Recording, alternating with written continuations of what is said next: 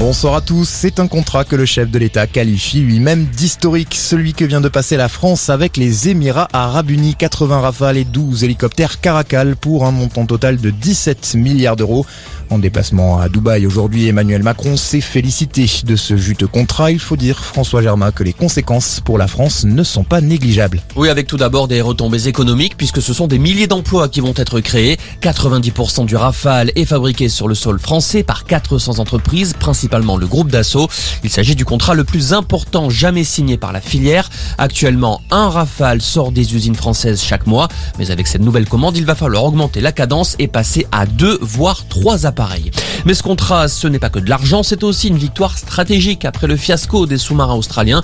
Cet accord avec les Émirats permet à la France de s'affirmer dans la région.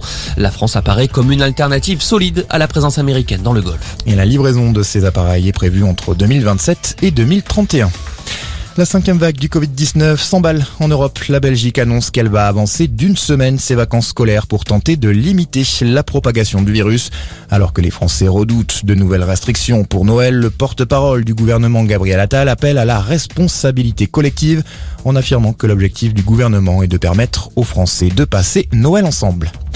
Il a regagné ce soir sa cellule de la maison d'arrêt de Seyss près de Toulouse. Cédric Jubilard a de nouveau clamé son innocence aujourd'hui durant son audition devant les juges en charge du dossier de la disparition de sa femme Delphine. Ses avocats comptent déposer une nouvelle demande de remise en liberté. La piste Cédric Jubilard est selon eux épuisée.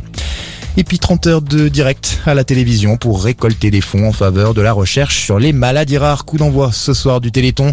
Les organisateurs espèrent une mobilisation en hausse. L'an dernier, l'événement avait été très fortement perturbé à cause de la crise sanitaire.